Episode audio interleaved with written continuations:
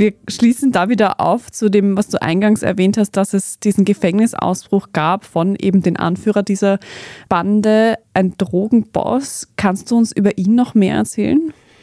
Ja, der heißt Adolfo Macias, sein Spitzname Fito.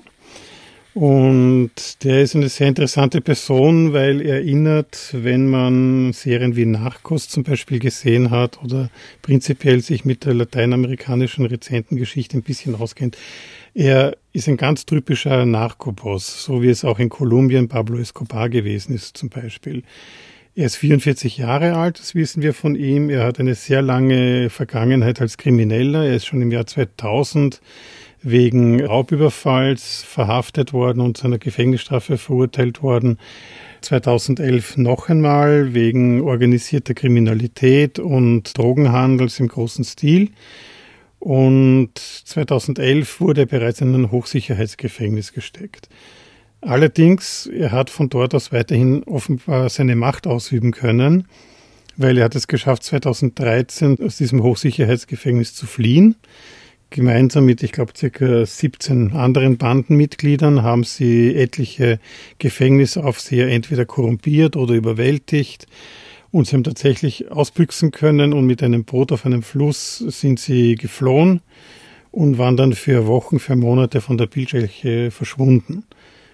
Und wie in einem Krimi oder wie in einer Netflix-Serie auch, wurden sie wieder festgenommen und zwar ausgerechnet zu Hause. Also sie haben sie nicht international suchen müssen, sondern die waren sich offenbar ihrer Sache sehr sicher, dass sie mehr oder weniger unantastbar sind.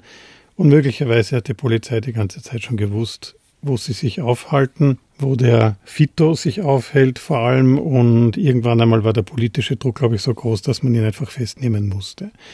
Dann kam er eben wieder ins Gefängnis wurde dann im Jahr 2020 zum Boss dieser Organisation, dieses Jonero-Clans. Dieser Jonero-Clan ist sozusagen der mexikanische Arm eines dort operierenden Drogenkartells. Und der ist an die Führungsspitze gekommen, weil sein Vorgänger, Jorge Luis Zambrano, in einem Einkaufszentrum, in einem Kaffeehaus erschossen worden ist. Fito, alias Adolfo Macias, hat dessen Nachfolge angetreten, war schon vorher seine rechte Hand.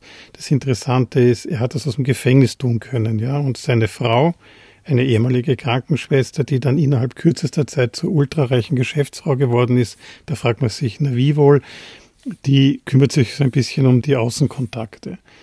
Und das zeigt, wie wenig effizient vielleicht der Strafvollzug in Ecuador ist, wie auch in vielen anderen lateinamerikanischen und teilweise vielleicht auch europäischen Ländern, wo einfach Gangsterbosse im Gefängnis es relativ gut haben und von dort aus durchaus ihren Geschäften nachgehen können. Und so hat es auch eben Massia gemacht und ist nach wie vor tätig gewesen als Bandenboss. Und vielleicht noch kurz zu der Art und Weise, wie der Typ offenbar in seinem Gefängnis wohnen konnte oder leben konnte und arbeiten und wirken konnte. Vor circa drei Jahren hat er für große Schlagzeilen gesorgt. Da gab es irgendeine kleine Gefängnisrevolte dort, wo er gewesen ist, eingesessen ist. Und in diesem ganzen Trubel hat die Geliebte von Fito versucht, in der Uniform eines Gefängnisaufsehers das Gefängnis zu verlassen, ist allerdings blöderweise für sie hops genommen worden man hat ihre Identität sehr schnell festgestellt und man hat dann auch herausgefunden, dass sie schon viele, viele Tage bei ihm im Gefängnis sozusagen gewohnt hat und mit ihm Zeit verbracht hat. Also hier sieht man, dass offensichtlich Leute ein- und ausgehen können. Wenn der Häftling ein Top-Gangster ist, dann funktioniert das zumindest dort in Ecuador. Also nicht wirklich so, wie wir es von uns aus gewohnt wären.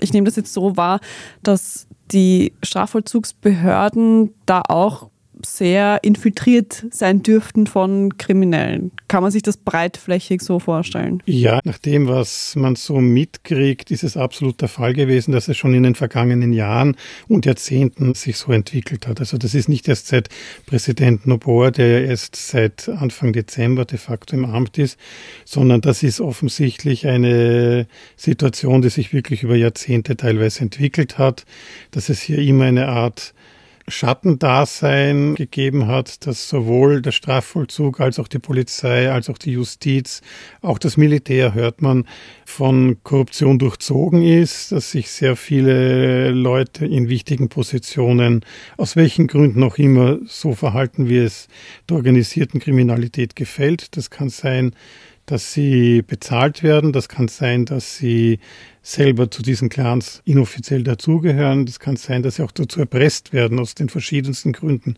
kann das sein. Aber hier gibt es offensichtlich eine sehr hohe Durchlässigkeit zwischen dem, was wir uns unter einem funktionierenden Justiz- und Exekutivapparat vorstellen und dem, was die organisierte Kriminalität ist, wo natürlich Milliarden und Abermilliarden umgesetzt werden.